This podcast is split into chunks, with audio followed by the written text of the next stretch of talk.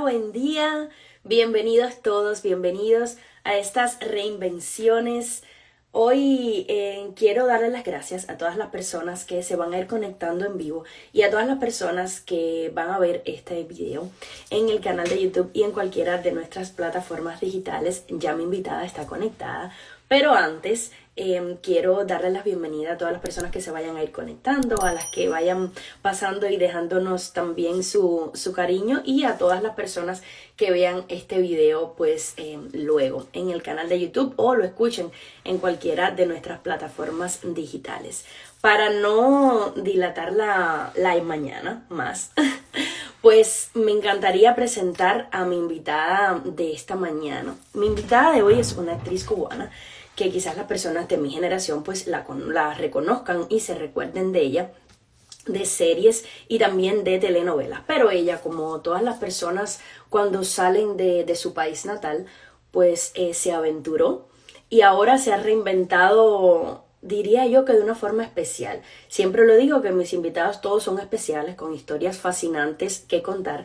Así que no voy a hablar más, le voy a dar la bienvenida a Limara, que está ya conectada muy, muy conectada. Déjame ver. Buenas, buenas, buenos días. buenas, mi amor, ¿cómo te estás? Gracias por invitarme. Muy bien, corazón. Espero que estés bien. El primer, este fue el segundo ya intento porque el primero me asusté cuando me llamaste y dije, ay Dios, no, terrible. Yo te había comentado que yo quería que fueras mi primera invitada de marzo. No pudo ser por cuestiones, pero bueno, voy a estar cerrando marzo contigo, que eres una mujer fascinante. Yo les contaba a las personas que se iban conectando y bueno, también a las personas que verán eh, esta entrevista luego, que tú eres una actriz cubana, que las personas más o menos de nuestra generación te recuerdan de, mm, de telenovelas y también de series, pero que como todas las personas que salimos de Cuba, pues te has reinventado eh, por completo. Y es lo que queremos hacer hoy. Hoy yo quiero conocer a esa Limara que además volviste a llegar a mí por las redes sociales, siempre lo digo, las redes sociales ahora mismo juegan un papel espectacular porque uno comienza a conocer personas, a interactuar con las personas. Eh, yo recuerdo que mi primera interacción contigo fue para pedirte ayuda con cara durísima, sin conocerte, sin nada, eh, a expensas de que no me contestaras, de lo que fuera, no importa. Yo siempre digo que hay que arriesgarse, que puede ser que no me contestaras. Ok, no importa. Eh, y de ahí, y de ahí nació algo, cuando yo le dije a mi esposo, me contestó y me contestó súper bien. Yo me alegré mucho porque em, lo que tú emanas en tus redes sociales es de una persona muy sincera, eh, muy natural, con una energía muy linda. Y ya después cuando te conocí en persona, pues lo pude reafirmar. Y por ahí nació eh, esta como amistad, digo yo, de Instagram que tengo contigo. Y por eso quería que el mes de marzo fuera, fuera tú, fuera Gracias. Así que bienvenida de nuevo. Gracias por aceptar este ratito de conversación conmigo en mi espacio. Y es tuyo. Yo quiero saber quién es Limara. Yo quiero que me cuentes quién es Limara Meneses. Hola, buenos días. Primero, a ti, a todas las personas que se están conectando y están interesados por estas reinvenciones tan interesantes que haces. Eh, bueno, así mismo como lo dijiste, soy una actriz cubana, eh, hice, solamente hice una serie en Cuba, en la novela que estamos, eh, hice el personaje de Raquel. Lo que más hice, mi desarrollo realmente ha sido en el cine, en el cine y en el teatro, ha sido lo que más he, he hecho como, como actriz. Bueno, salgo de Cuba en el 2010, si mal no recuerdo, en el 2010, y llego a España con, bueno, evidentemente con todas las ilusiones, con todas las ganas, con toda la energía que uno, que uno tiene cuando sale pensando que vas a realizarte en otro país, porque es el, el éxito que uno siente que va a tener, sobre todo cuando eres joven porque cuando eres más adulto, ahora mismo si tú me dices que me tengo que ir a Hong Kong, eh, ya yo sé que en Hong Kong quizás no puedo hacer lo mismo que estoy haciendo ahora y tengo que volver a reinventarme, pero cuando eres adolescente, cuando tienes 20 años, que vas y piensas que vas a ser la gran actriz. Además que yo me fui también en el pleno eh, furor de una película con la que eh, que yo había hecho un, personaje protagónico, Chico y Rita, estaba nominada a los Oscars esa película en el 2012, fue ganadora del Goya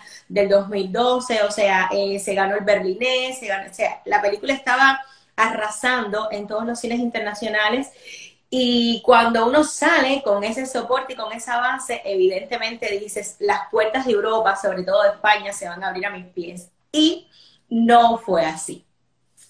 no fue así. Eh, primeramente, mm, no quiero tener el pretexto de poner a, el embarazo que como que fue quien me frenó, porque bueno, realmente tuve mi hija, mi primera hija la tuve súper recién llegada a España, o sea, yo llegué y di, y di a luz como aquel que dice, porque a los tres meses enseguida salí embarazada. Eso fue un choque, me imagino, súper fuerte con el tema también de tu carrera. Sí, yo creo que todo fue como demasiado rápido porque si yo lo hubiese pensado, quizás no hubiese sucedido. Yo fui fluyendo como me fueron llegando las cosas, ¿no? Porque yo no, no esperaba ser mamá tan pronto eh, no era algo que tenía en mis planes tan temprano y bueno, bueno, sucedió. Tuve también el apoyo de Alejandro, que él, eh, o sea, cuando tú tienes una pareja que te dice, no importa que no te conozca, yo creo que tú eres la mujer con la que quiero tener mi familia y esa hija que tú traes dentro es mi hija y yo voy a estar contigo y vamos a hacerlo juntos y te voy a apoyar y no, no importa, en esta contienda nos vamos a ir juntos de cabeza y yo voy a estar a tu lado. Eso te da un, como una tranquilidad. Sí. Exacto. Eh, a pesar de que no nos conocíamos prácticamente, pero cuando él me dijo eso, yo dije, bueno, yo creo que aquí es el lugar. Que es aquí. es el lugar correcto. Exacto. Y entonces nada, empezamos a vivir todo aquello y yo fui descuidándome de alguna manera de mi carrera, porque estaba siendo muy feliz en ese momento, siempre con la esperanza de que iba a retomarla pronto. También tenía la ayuda de mis, de mis padres, de mi mamá que se fue a vivir a España, de mis suegros que se fueron a vivir a España. O sea, yo tenía el entorno perfecto para yo retomar mi carrera. ¿Qué pasó? Eh, que allí las cosas son diferentes. Mm, el protagonismo, desgraciadamente, cuando uno hace coproducciones, las producciones extranjeras, el, fuerte eh, se lo dan a la producción en sí y obvian de alguna manera a los actores extranjeros. Y claro, al estar yo allí, en, España, eh, de alguna manera ellos sintieron la presión de que tenían que contar conmigo para ir a los lugares, a la premiere, etcétera. Yo, o sea, yo estuve como la actriz que era, la protagonista de la película. Pero cuando cesó el furor de la película, cesó también Limara Meneses junto con ese, eh, con ese furor. Y ahí fue donde vino el batacazo duro.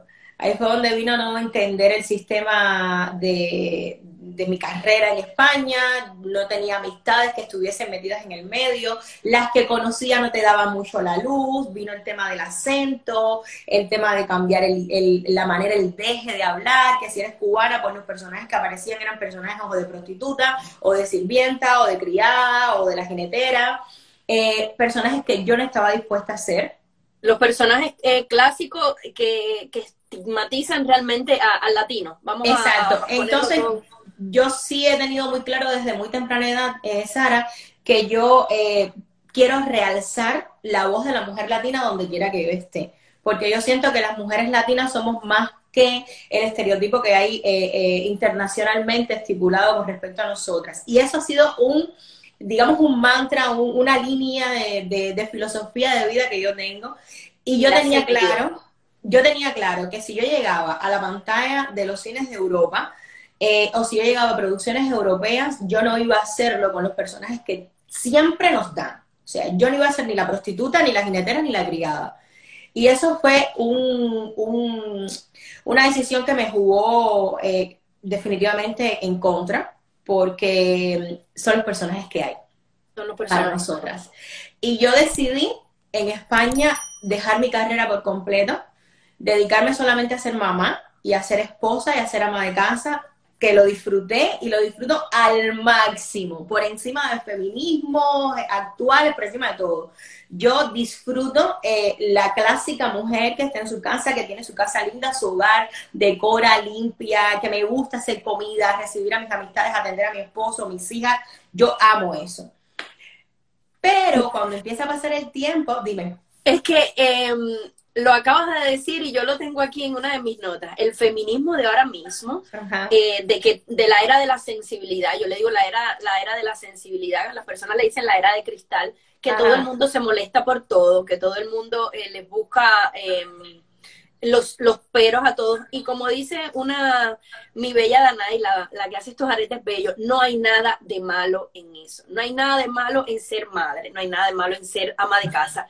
Eh, sí supongo que te genera un conflicto, porque a mí me ha generado un conflicto también eh, a la vez estar en casa y, y sentirte útil para afuera, no adentro, porque tú estás siendo útil a tu familia, estás siendo útil criando a tus hijos, eh, dándole todo de ti, a tu esposo, a tu familia. Eh, pero ¿cómo te generaba, cómo se generaba eso dentro de ti? O sea, esa lucha interna que al final siempre tenemos. Yo, yo digo que al final siempre la tenemos, aunque digamos que no. ¿Cómo?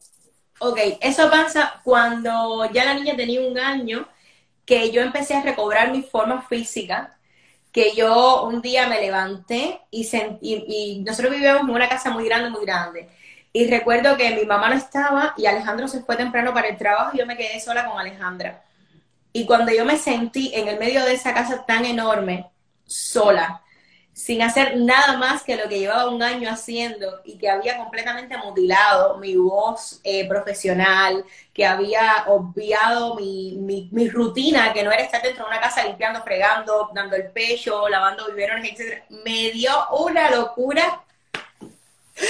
Yo dije, ay Dios, o sea, tengo 23 años y esto no puede ser mi vida para siempre, esto no puede ser mi vida para siempre yo, ¿cómo yo vuelvo? ¿Cómo yo vuelvo? Y ahí fue donde empecé mi, mi, mi dilema. Mis frustraciones empezaron justo cuando Alejandra cumplió un año, cuando yo tenía una necesidad enorme de actuar, yo, yo necesitaba actuar, o sea, a mí no me bastaba con, con, ir un ratico y hacer esto y hacer lo otro. Y en el medio de esa frustración, me llama un amigo de mi padre que se había eh, montado un negocio junto con dos empresarios más eh, españoles de vinos y aceites de oliva.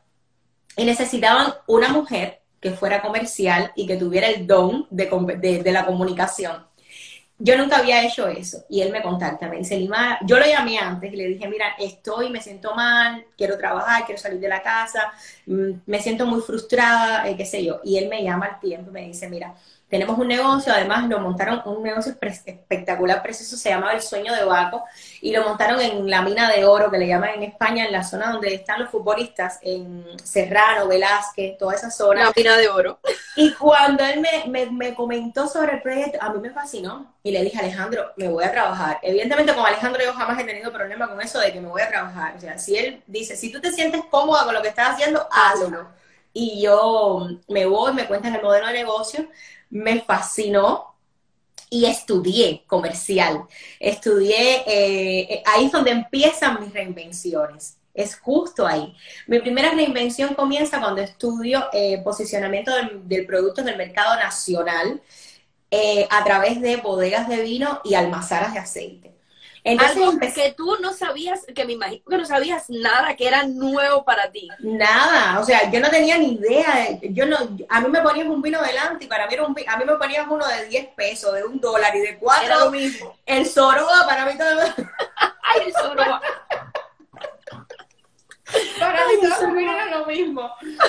Y cuando empiezo a estudiar, cuando empiezo a estudiar eso, me, me, volvió loca, me fascinó. Empecé a ir a cursos de cata, me enseñaron, o sea, yo yo no es o sea, no quiero ser pretenciosa ni, ni, parecer tal, pero yo sé descubrir bien un vino. O sea, yo te puedo hacer una cata de vino. A lo mejor no a la altura de un sommelier, pero sí te puedo definir si es un cupá, si es un vino joven, si eh, qué cantidad de años tienen en, barricas de barricas francesas de madera o en botellas, etcétera.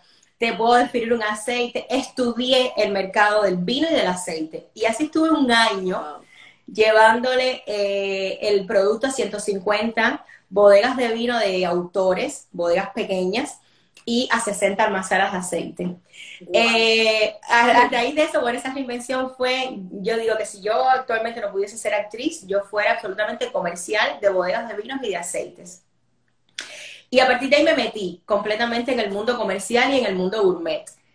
Me eh, conocí muchísima gente, me invitaban a, a, ferias privadas gourmet, porque bueno, ¿sabes? Empiezo, empiezas a vender productos. Yo empiezas a relacionarte con personas, a Yo vendía muchísimo vino, o sea, yo llegué a venderle a una bodega toda la cosecha casi del año. Entonces, claro, los, los dueños de las bodegas estaban actualmente me imagino son mis amigos. Actualmente ellos me dicen, oye, Animara, si necesitas vender vino en Estados Unidos, avísame, que nos ponemos en función de si mandamos para allá una importación de vino. Pero, pero eso fue una reinvención muy bonita, sobre todo porque eh, mi cultura gourmet se, se, puso a un nivel extremadamente alto que yo puedo ejercer esa profesión donde quiera, en cualquier país que vaya. Ahora, no sé hacer una exportación y no sé hacer una importación. Solamente sé posicionar el producto del vino y del aceite solamente en el mercado nacional. Ahí sí tengo todas las herramientas. bueno, tienes, unas herramientas espectaculares porque es un mundo completamente nuevo. Bueno, yo supongo que para todas las personas que no sepan, comenzar en ese mundo completamente nuevo es súper fascinante.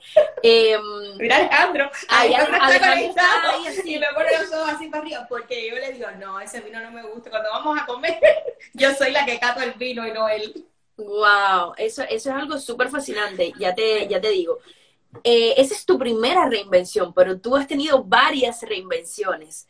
¿Cómo continúa evolucionando Limara? Porque luego llega una segunda bebé. Dice vende monar, que venda monar, dice, no, tú sabes que yo me pongo y lo vendo.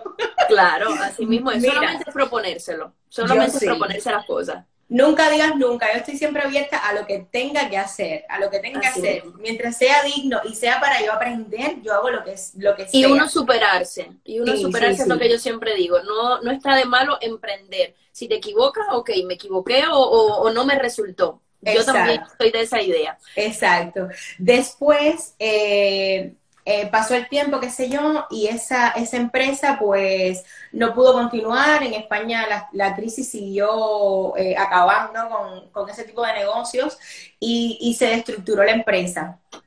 Alejandro se va y me quedo sola con la niña. Cuando me quedo sola con la niña, bueno, ya el estilo de vida que teníamos era un estilo de vida bastante alto para, para cómo se vivía en España y ese estilo de vida fue completamente al, al hueco, ¿no? Y me, que nos quedamos solas, disculpa, las dos niñas y yo, y Ale vino para acá, para Estados Unidos primero que nosotras. Eh, siempre tuve el apoyo, siempre lo digo, siempre tuve el apoyo de mi mamá, de mi papá, de mi suegro. Bueno, la familia, eso es muy importante.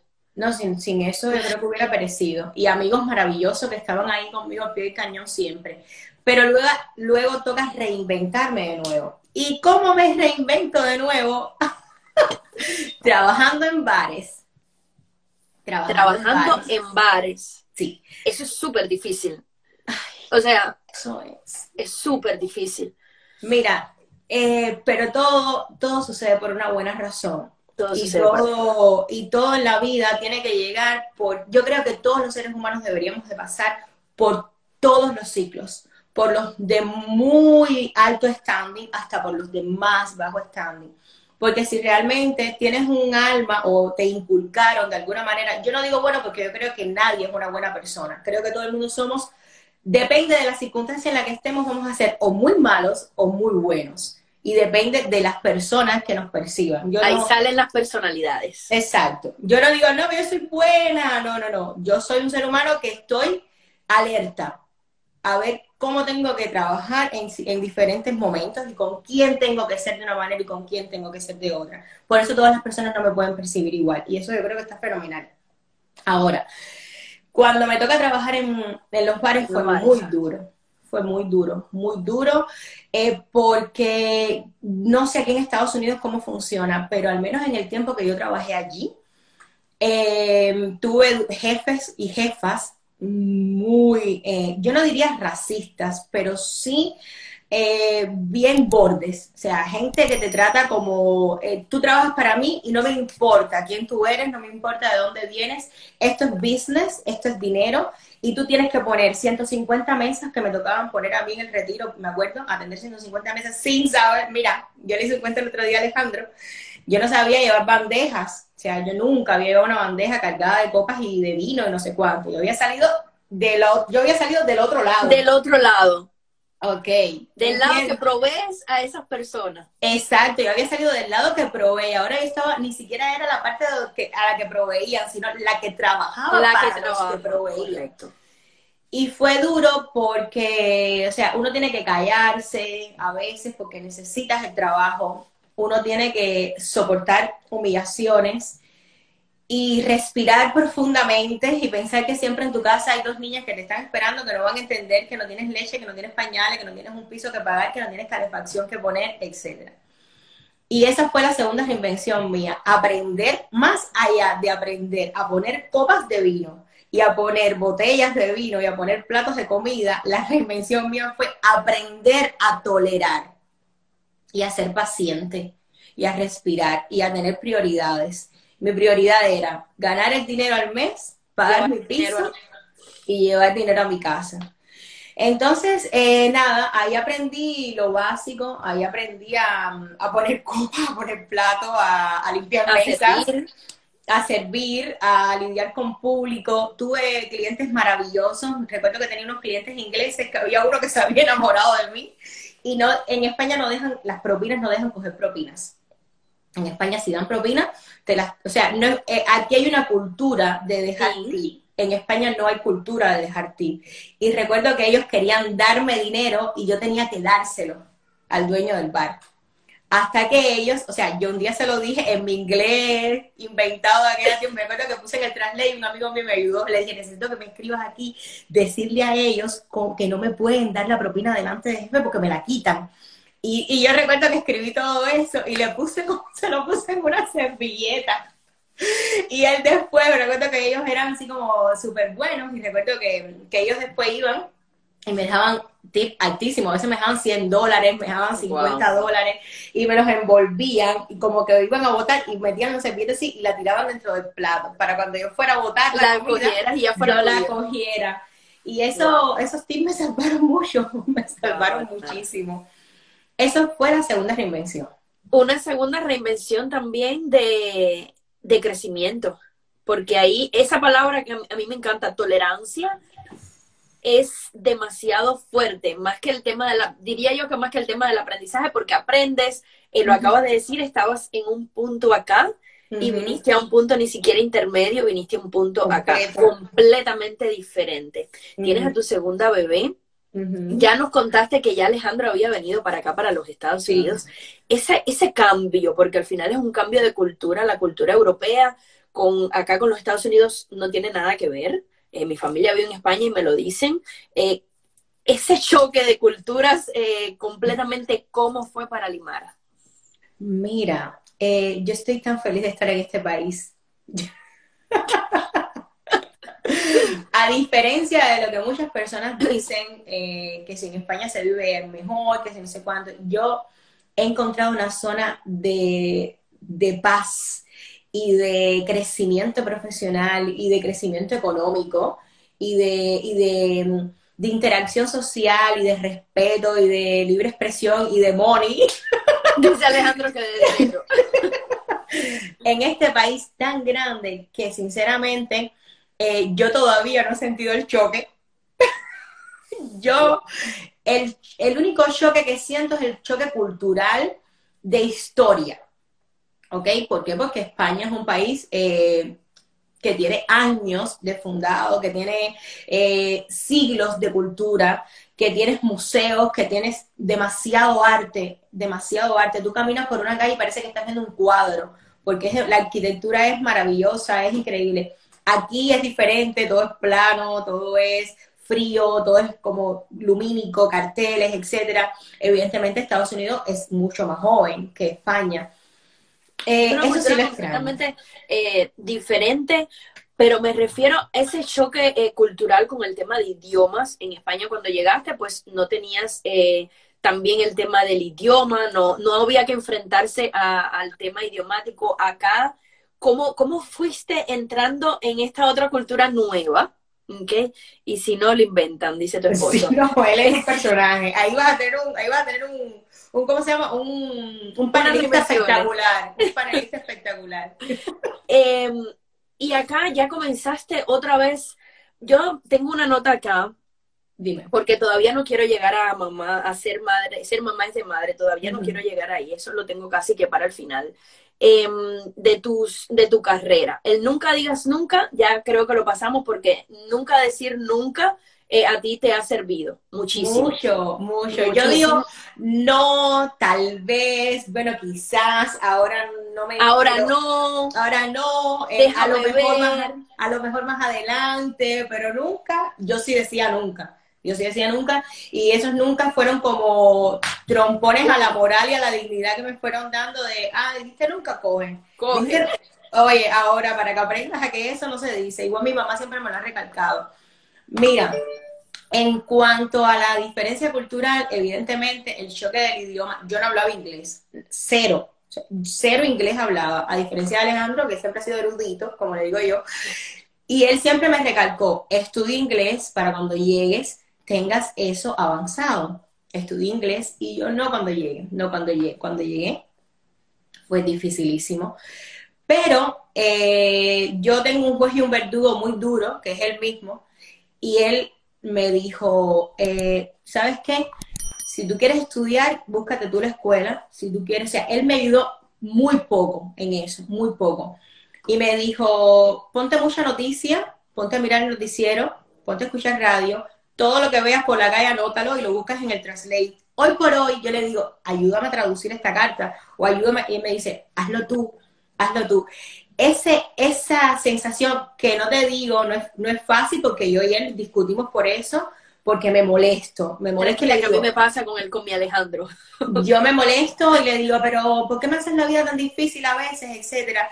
Y al final, eh, el hecho de que hay una persona que te ponga, que te ponga a ti misma a hacer tu propio challenge, es lo que te hace crecer. Y esto no es una frase existencial ni nada. Yo he aprendido sola a hablar inglés, lo mínimo, lo poco, lo medio que hablo, lo he aprendido sola, no he ido nunca a la escuela. Ha sido con el golpe del día a día. Y fue duro porque yo he llorado, o sea, yo lloré un día, hay un día, recuerdo que fui un correo a un mailbox y esa señora me trató tan mal porque yo no hablaba inglés, pero tan mal que yo salí con las lágrimas afuera y una señora, recuerdo, y ahí entro en la parte del racismo también, eh, que da igual, o sea, es, incluso fue una señora negra la que me trató mal. Y la señora blanca, por eso yo digo que hay que tener mucho cuidado, porque no todo el mundo es igual, no todo el mundo es supremacía blanca, o sea, esas cosas que están hoy día lacerando tantísimo a la sociedad. Yo vivo en, un, en una ciudad eh, donde hay muchos negros, muy afroamericana, Georgia, en Atlanta, pero donde yo vivo, en la zona que yo vivo, es la mayoría de las personas son blancos, tienen ojos azules, etcétera. Y yo, hasta el día de hoy, Sara, te juro, Tú no has sentido el racismo en tu ciudad. nunca lo he sentido ni con mi familia, ni conmigo, ni con mis hijos, ni en la escuela. Y sí lo he sentido de dos negras. Dos mujeres negras han sido racistas conmigo. Porque una me mandó a aprender a hablar inglés. Una me dijo, lo que tienes que hacer es aprender a hablar inglés. Y la otra me dijo, si viniste a este país, tienes que hablar inglés. Y yo salí llorando, recuerdo ese día, y la señora que estaba atrás mío me dijo, no, no te preocupes, yo te entiendo, porque yo viví en España, había vivido en España, Mira, y a mí me pasó algo parecido, pero sin que, sin hacer, sin llorar, ¿no? Y ese fue el choque más duro que yo tuve. O sea, el choque más duro que tuve fue el idioma. Ni siquiera el crédito, ni cómo se funciona el capital. Nada. No, no, el choque más duro para mí ha sido el idioma. Y cuando Alejandro me soltó en medio del freeway, sin saber casi conducir, y tener que conducir por una, por una vía. Y empezaste a temblar. Yo terminé vomitando cuando llegué a la casa, de los nervios. Ujú. Ay, lo mato. Pero bueno, gracias a Dios, bien, pero realmente no, yo me siento tan cómoda, me siento tan, tan, tan feliz en este país, tan feliz que no... Y eso que no vives en Miami. Si vivieras en Miami, vives en un pedacito de Cuba. Ay, yo quiero irme a vivir a Miami. Limara, eh, yo he leído en varios posts porque siempre lo pones y me parece algo también muy fascinante. Eh, tú cuando llegaste a este país, pues volviste a retomar, volviste a retomar esa carrera tuya. Cuéntame eh, de cómo Limara retoma su mundo artístico. Bueno, yo tengo una voz dulce, eso es verdad. Yo eh, eh, soy bastante, o sea, me gusta que la gente tenga armonía, no sé qué, pero yo soy muy fuerte. Muy, muy fuerte. Y cuando yo digo, o sea, donde yo pongo el ojo, pongo la bala. Yo dije, cuando yo llegue a Estados Unidos, yo voy a ser actriz. Cuando yo llegue a Estados Unidos, yo voy a ser actriz y a mí me van a conocer en la ciudad que yo esté. Cuando yo llegué, recuerdo el idioma, yo le dije a Alejandro, ¿sabes qué? Me voy a ir a trabajar a Publix. Porque en Publix voy a tener interacción con las personas, va a ser un trabajo que me lo van a dar rápido, no voy a tener mucho lío para trabajar, y cuando yo esté en Publix, ahí voy a aprender a comunicarme. Y me fui, trabajé tres meses en Publix, metiendo cositas en las bolsas. Okay. Y ahí hice amistades increíbles, que hoy por hoy las adoro. Y, y empecé a conocer. Había una chica en Publix, que la, la prima o la hermana, algo así, estaba en teatro. Y ella me dice, hay un sitio que se llama el Aurora Theater, aquí en, Maya, aquí en Atlanta, que ellos eh, tienen un espacio y hacen teatro en español. O sea, hacen teatro bilingüe, porque ahí tienen escenas en español, escenas en inglés, etc. Y yo me quedé con aquella información y lo anoté. Aurora Theater, lo anoté, lo anoté, lo anoté. Y me quedé con eso. Termina Publix, me voy de Publix, tal. Nos mudamos, me encuentro una vecina espectacular canadiense, me dice, mi prima tiene una empresa que da, que da clases y, tal, necesita una maestra de español voy, hago las pruebas, no sé cuánto, me ponen la, el fingerprinter, eh, empiezo a dar clases. Así estuve tres años dando clases a niños, eh, a niños autistas, escuelas privadas, escuelas públicas, niños en casas privadas. O sea, Limara fue también, ha sido también maestra. Además. Además. Fui maestra de español, de, español a través del teatro. Y bueno, ahí también me llamaron de la Escuela Internacional de aquí de Atlanta para ser maestra líder pero no, porque me robaba muchísimo tiempo. Pero ahí aprendí un montón. Y ahí yo empecé a hacer teatro en las escuelas. Y las maestras me decían, no, tú tienes, tú tienes que seguir tu sueño, tú tienes que seguir tu sueño, porque aunque a ti se te dé bien lo de ser maestra y los niños te quieran, tú tienes que ser actriz. Y, es, y toda aquella información de las personas, hay push, push, push. El mejor amigo de mi esposo, que fue con el que vinimos para que, que nos ayudó a venir para acá, el que nos acogió, etcétera, que nos pagó los pasajes y todo, él siempre me decía, tienes que hacerte un canal de YouTube, tienes que hacerte un canal de YouTube. Y me daba ideas y me daba ideas. Pero aquello era, había un momento que decía, no tengo de ir a casa de Pepe, porque cada vez que voy a casa de Pepe me dice lo del canal de YouTube, igual que Alejandro. Y ahí hay, y yo no me decidía, yo no quería entrar en las redes sociales. ¿Por qué te este cuento? Y voy ahora a decirte cómo fui actriz aquí en Estados Unidos. Eh, cuando tienes tanta gente que cree en ti, cuando tienes tanta, tanta, tanta, tanta gente que te, que te da aliento, y aunque tú te obstines y dices, que no me lo digan más, que no me lo digan más, mentira. Hay una información que se va quedando aquí atrás. Y esa información que se va quedando de atrás en la parte receptora del cerebro, que guarda las informaciones, es la parte selectiva, hay un momento que hace tum. Y de tanto, tanto, tanto, tanto decirme cada uno, tú tienes talento, tú puedes, tú puedes escribir tus propias obras, tú puedes, tú puedes, eh, todo lo que tengas en la cabeza. Hubo un día que me senté y empecé a escribir, así, un día. Dije, voy a escribir todo lo que me perturba, lo que me molesta, pa, pa, pa, pa, y empecé a escribir. Y a través de Daniela Tapia conocí una actriz, María Eugenia Arboleda, una colombiana, que estaba aquí en Estados Unidos, nos conocimos y le dije, mira, ¿por qué no hacemos una obra de teatro nosotras mismas? Vamos a escribir. Y ahí empezamos un proceso creativo. Y en ese proceso creativo ella me dice, ¿sabes qué? En el Aurora Theater están haciendo un casting, o me lo dijo Iris, una de ellas me lo dijo. Hay, hay un casting y el personaje seguramente te encaja a ti, porque es Bicycle Country. Cuando me dicen Bicycle Country, que es país de bicicleta de Nilo Cruz, yo dije, madre mía, yo no puedo creer hacer Inés me mandé, vine, cogí el carro, mentira, pedí permiso en la escuela, que estaba dando clase, llegué, cogí el carro y le dije Alejandro, me voy a hacer un casting. Me fui, conduje casi cuarenta y pico de minutos desde donde yo vivía. Y cuando llego a la Aurora Theater, empiezo a hacer la audición, empiezo a hacer la audición, y ahí mismo, o sea, sin siquiera irme me dijeron, el personaje es tuyo. Es tuyo. Y a partir de ahí empecé a trabajar en el teatro y no paré. O sea, no paré. Yo desde que empecé aquí en Atlanta en 2017 2016 a trabajar en teatro, yo no, no paré hasta la pandemia. Wow. Entonces, ese proceso, ese experimento artístico del que tú hablas, pues también te condujo a sacar esos 10 años, como eh, pusiste en un post, esos 10 años de, de, que necesitabas expresar, decir, hablar, gritar, llorar, todo. Y de ahí nació ser mamá de madre. exactamente. En ese proceso yo escribí un personaje que es, que es una psicóloga y esa psicóloga es como la antítesis de toda la, lo que se está gestando con el tema de las mujeres, Era, es como esa, esa conciencia que está analizando cada movimiento, cada idea, cada en el mundo contemporáneo y esa psicóloga, por ejemplo, era como los niños que todos que son muy bonitos y todas las mamás ponen sus fotos perfectas en las redes sociales y no hay problema y todos comemos y todos viajamos y todos hacemos una vida divina. Lo lindo. exacto. Esta psicóloga lo que hacía en, en la obra de teatro era llegar y decirle, ok, boom, ahora voy a decirte, mira, tienes una vida de mentira, no te gusta tu marido, tienes deseos de estar con otra persona, eh, tus hijos son unos pesados y tienes que aprender a educar a tus hijos. Eh, al final te pones 700 filtros para poder salir en una foto y no eres natural. Y esa psicóloga era así, así, y por ahí empecé a escribir, escribe, escribe, escribe. Y junto con una dramaturga, Onaldi Gutiérrez, que curó esa obra, que curó ese, ese, ese proceso, eh, salió una obra maravillosa que se llama Cuatro Mujeres, que son cuatro mujeres exponiendo su sentir, y con esa obra nos fuimos. nos fuimos a México, nos la mandamos y nos invitaron al Festival de la Literatura Internacional de Yucatán.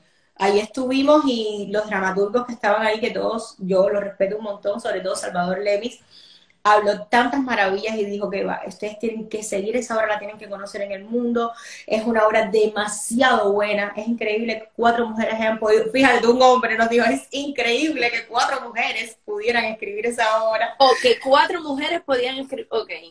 Exacto. O sea, que ustedes hubiesen eh, podido escribirla, ya. Porque la obra es muy cruda, la obra es muy cruda, la obra es una obra que salían, salen llorando, o sea, las veces que le hemos puesto eh, los americanos, hombres americanos que cristianos, católicos, han salido llorando, llorando y dándonos gracias. Por, había uno que decía, gracias porque esta hora ha sido un despertar para mí y cuando llegue a mi casa eh, seré a partir de hoy otro hombre con mi mujer. Porque la obra es muy cruda. Yo sueño con ir a Miami a hacer esa obra, es, es mi, mi sueño.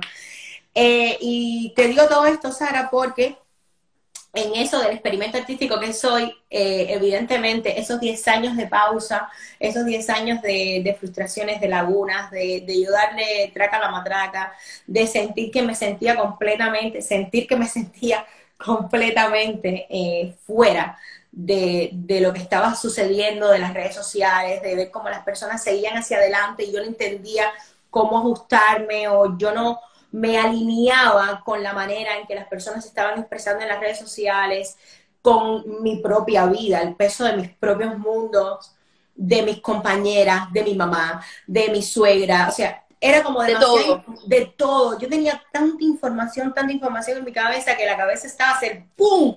a estallar.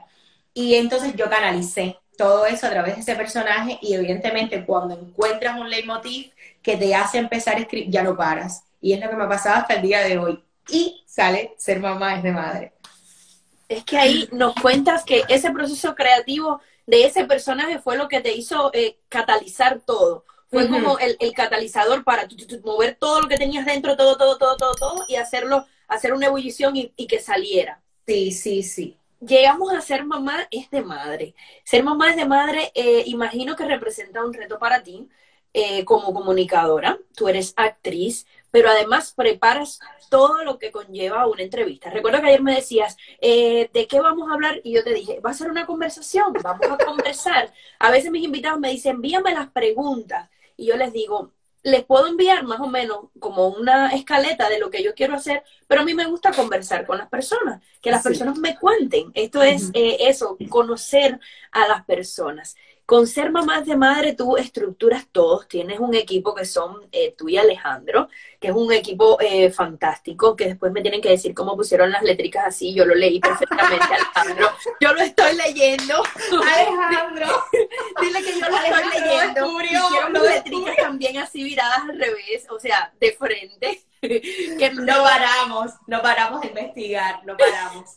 Que no piense que se me ha escapado nosotros, sabes que eh, Alejandro es extremadamente perfeccionista y yo soy, o sea, la, yo soy perfeccionista y yo miro, miro, miro, miro. Yo veo y escucho, trato, intento, Sara, te lo juro, de estar al día con casi todo lo que se está haciendo.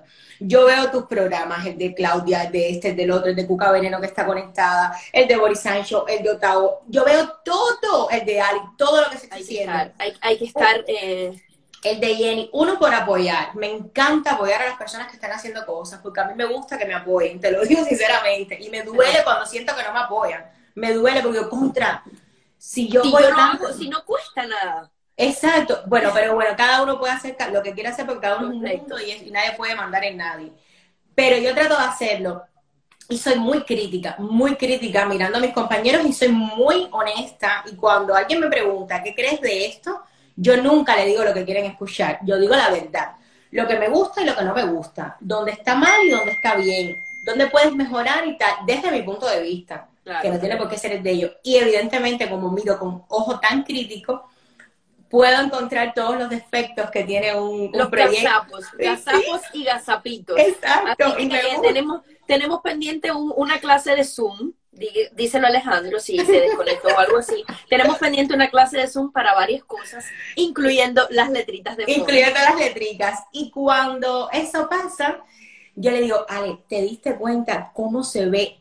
Ese cartel no se puede leer Claro. Ese cartel. El efecto espejo. El efecto espejo, porque yo, yo, yo ¿qué es la información? ¿Cuál es la información que tiene esa persona para darme? Porque todo lo que se pone tiene un sentido.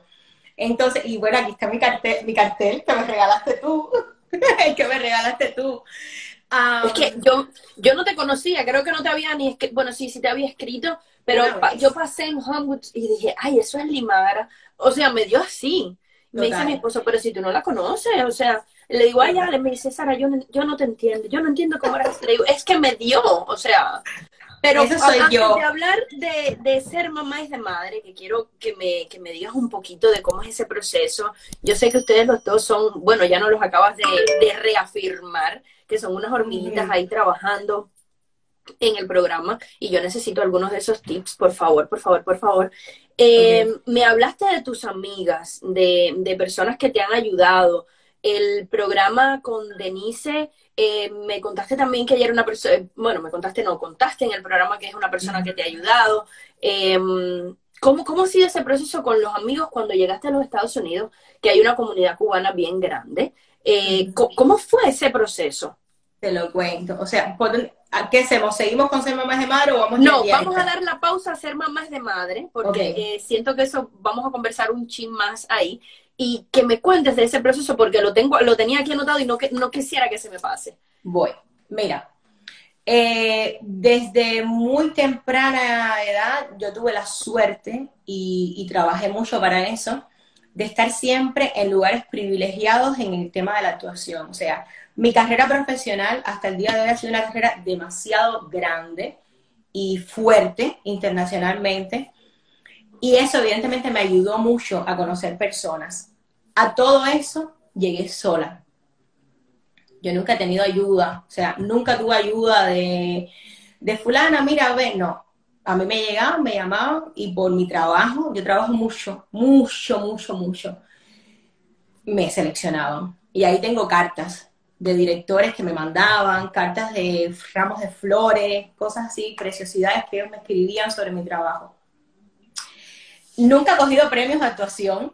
Eh, he estado nominada, pero bueno, los premios me los han quitado, casi siempre me los han quitado porque como no estaba en el país viviendo, se decidieron siempre dar a otras actrices, pues porque Limara no vivía en Cuba, entonces no merece tener el premio. Y se lo tocaban a otra persona. Pero eso está bien. Eh, dentro de ese mundo, yo siempre tuve claro algo. Si yo llego, mis amigas vienen conmigo. Y siempre, las alaba, siempre, siempre, siempre. O sea, yo soy extremadamente amiga y las alaba. Y de esa manera muchas pudieron hacer muchas cosas y ser muy conocidas. En cambio, yo no he tenido esa suerte. O sea, y creo que es primera vez que lo voy a hablar públicamente. Yo no he contado casi nunca con el apoyo de una amiga. En ese sentido, ¿no?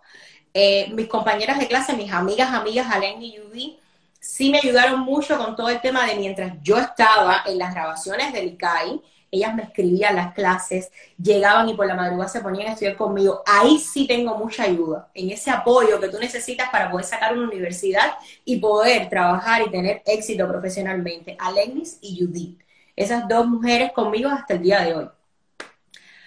Todo lo demás son colegas y compañeras, no son mis amigas, son colegas y compañeras que hemos coincidido y coincidimos y nos llevamos bien y yo las respeto y ellas me respetan. Pero nunca he tenido esa persona que me ha dicho, Lima, eh, vamos adelante, o, Limara, eh, vamos a hacer, incluso trabajar en equipo, que a mí me fascina convocar, me fascina convocar, siempre tengo un dilema con eso, porque siempre casi siempre sienten, o que yo quiero ser la líder, o que yo quiero ser la jefa, o sea, la idea viene de mí, yo convoco y siempre me pasa lo mismo. Por eso casi siempre me van a ver sola y casi siempre voy a llegar sola y con Alejandro a, donde estoy llegando porque me cuesta muchísimo trabajo eh, que me entiendan y me cuesta muchísimo. Yo soy extremadamente clara y siento que en un proceso creativo, Sara, eh, lo que prima es la creatividad y lo que prima es sacar el producto más allá de los egos. O sea, si yo te tengo que decir, mira, Sara, no funciona lo que tú estás haciendo porque la experiencia que yo he tenido hasta el día de hoy me dice que no funciona, tú puedes discutir conmigo y poner tu criterio. Y esa discusión se tiene que quedar en una discusión creativa. Profesional, correcto. Exacto. Y tú y yo vamos a seguir siendo las amigas que somos. Pero eso, desgraciadamente, en los tres intentos que he tenido, no me ha funcionado. Entonces, ahí, ahora voy a Denise. Esto es con mis colegas cubanas. Ok, ok. Ahora me voy a Denise, que es americana, que es una persona que, tiene otro, otra, otra filosofía. Otro chip en, otro, completamente. Otro. Yo llegué aquí a, Estados Unidos, empecé a trabajar, y esa mujer, prácticamente sin conocerme, solamente porque vio la obra de teatro Cuatro Mujeres, fue donde estaba yo, muerta en llanto. Me tienes diciendo, te erizaste, muerta en llanto, diciéndome, wow, ¿qué es eso que ustedes han hecho en esta ciudad que ninguna de las que llevamos aquí, años que hemos nacido aquí, hemos logrado hacer? ¿Cómo, has llenado, cómo han llenado un teatro? Y me dice, Limara, a ti te tiene que conocer mi manager. Y esa mujer sin conocerme llamó a su manager personalmente me presentó, le dije, no hablo inglés, Denise, no hablo inglés, me dijo, no importa, tú tienes que tener agencia en este país. Esa mujer me llamó, me conectó y hace dos años y medio yo tengo una agencia, una manager que me manda a miles de audiciones, a mí no me faltan las audiciones, con Netflix, con HBO, con comerciales, eh, llama a mis amigos y actualmente Denise, no hay una cosa que ella vea que no me mande. Entonces, ella fue como ese, eh, como ese, ese, ese globo que se va a desinflar y de pronto viene alguien que tú no conoces de nada y te lo llenan de aire y te dicen, hey, no te sientas sola, que hay otras mujeres también que son así. Hay otras mujeres que de verdad están caminando juntas, que de verdad quieren llegar adelante. Y, y eso es lo que más me ha pasado con mi carrera, con el tema de las amistades, de las colegas, etc.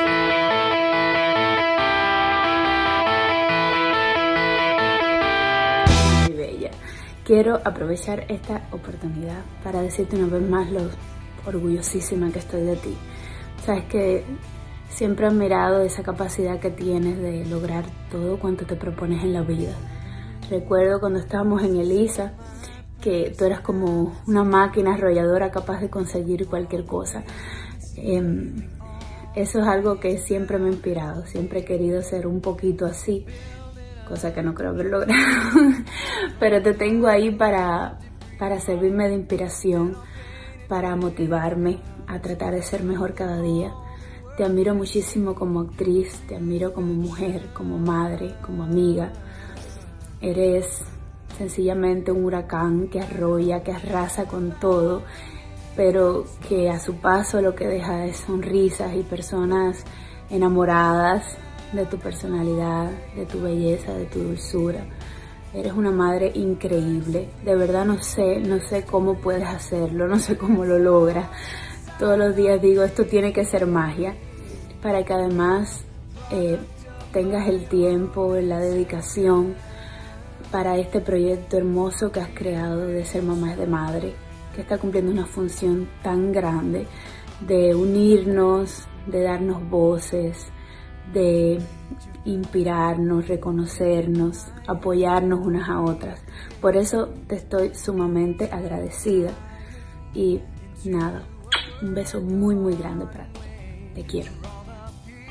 Lo que decirles de Limara. Em, yo me acuerdo todavía del primer día que compartimos, que nos conocimos directamente, sentadas en los bajos de los albergues de Lisa, eh, riéndonos y contándonos cosas como si eh, nos conociéramos de muchos años. Así es Limara, es una persona que te conoce y al momento te hace sentir bienvenida, te hace sentir parte de su vida y que no tiene ningún problema en, en compartir sus experiencias buenas y malas.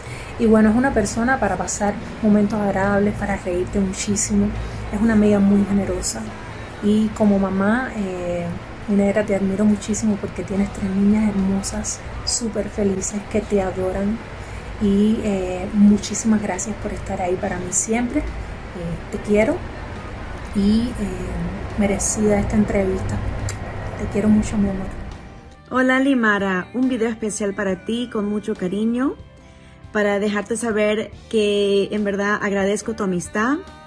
Eres una mujer increíble, talentuosa y me da tanto gusto, me llena el corazón de felicidad de tener tu amistad. Te mando todo el cariño, todo el amor y los abrazos del mundo.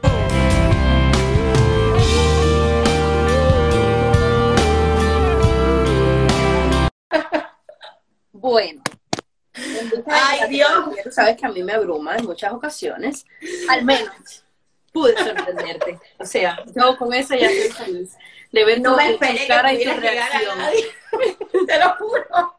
de ver eh, tu cara y tu reacción. Y siento que Instagram en cualquier momento nos va a cortar, porque, eh, bueno, tú lo sabes, que ellos admiten 60 minutos y ya luego la calidad que Ajá. no, no es muy buena. Pero yo me he sentido tan feliz, tan feliz con todo lo que nos has contado. ¿Te gustó la sorpresa? Sí, estoy sorprendida. No sabía que ibas a llamar a Denise. Y yo, ah, sí, imagínate tú, Judy es de mis mejores amigas. Imagínate escucharla. Yo, nosotras sabemos cuánto nos queremos y que siempre estamos ahí las unas para las otras, pero eh, lo que siempre yo digo, escuchar a las personas lo que piensan de ti es demasiado conmovedor. Y bueno, hoy me has tenido tú del otro lado. es muy bonito. Has estado tú hoy eh, del otro lado. Yo siento que hablar de ser mamás de madre, pues se merece otra entrevista, porque es mucho lo que estás haciendo. O sea, eh, lo que estás haciendo con ser mamás de madre es espectacular, porque estás dando voz a, a muchas personas, estás dando voz desde una forma diferente. O al menos es mi opinión, que no tiene que ser la de las demás personas, es la mía, como, como hablábamos. Eh, Claro. es eh, la opinión de una madre que también ve las entrevistas como madre, porque ser mamá es de madre. o sea, eso no te lo tengo que decir a ti que tienes tres hijos. y mm, es una reinvención que como te empecé a hablar antes de hablarte de los amigos, pero cuando uno tiene una entrevistada que, mm, que, conversa, que habla, que, que te doy las riendas sueltas y tú cuentas todo, pues eh, la vida se hace mucho más fácil.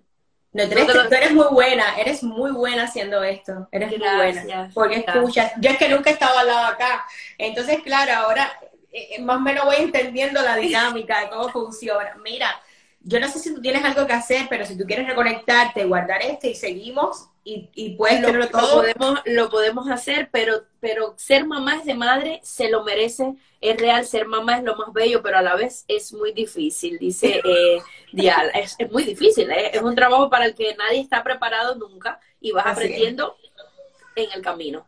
Ujú.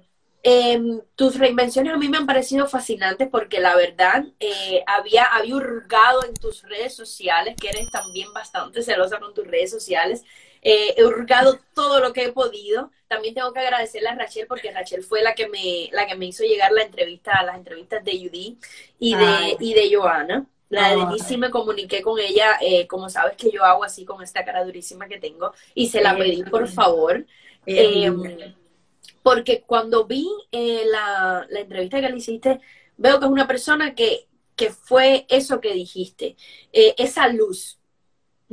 E, ella ha sido una luz muy, muy, muy luminosa, vamos a, decirlo así para, para que no sea, es una luz con luz. Completamente. Es tremenda, es tremenda, es una persona, y yo, yo es esa amiga que siempre está ahí para escucharte, cuando yo estoy para mandar que mis metales andan por las nubes. Le llamo, Johanna, me pasó esto. Y dice, Lima, Lima, Lima, cálmate.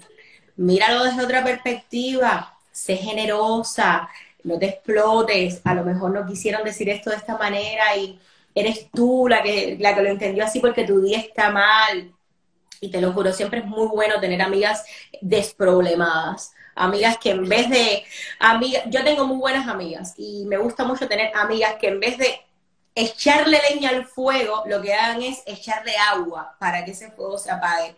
Y Joana es ese tipo de amiga. Joana es la amiga que cuando estoy mandada, explotar, tú la llamas y ella te hace entender todas las alternativas que existen.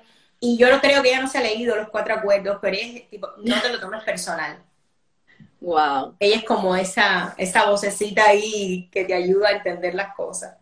Yo finalmente, la verdad es que yo se lo decía a mi esposo hoy, la entrevista del primero de marzo se me dificultó y, y yo dije, no, yo, yo tengo que terminar con, con Limara, tengo que terminar marzo porque yo me lo propuse. O sea, yo también soy ese tipo de persona que ahí y voy por ahí completo arrasando. Ah, no, tú a mí me encantas, tú a mí me encantas y dije, yo antes, antes de que se termine marzo, yo necesito, entre, yo necesito conocer un poquito más de ella, más de, lo que muestra, eh, al menos de lo que nos tiene para, para decir, que me imagino que tiene mucho y realmente me imaginaba bien.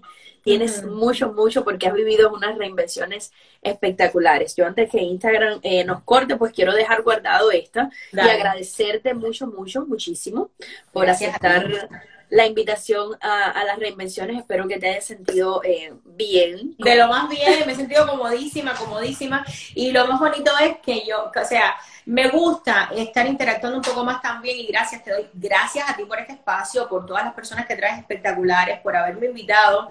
Y, y, eso, que esa sensación de poder darle un poquito más a las personas de mí, porque es verdad, yo soy muy celosa con, con mi vida, con las redes sociales, pero eh, yo siento que he encontrado un lugar, un espacio, encontrarte a ti, encontrar a todas las mujeres y hombres con tanto respeto, con tantas ganas de hacer cosas lindas, de unirnos, me están ayudando a abrir un poquito más mi, mi mundo, mi vida. y Tu caparazón ahí cerradito de, mamá, de mamá gallina.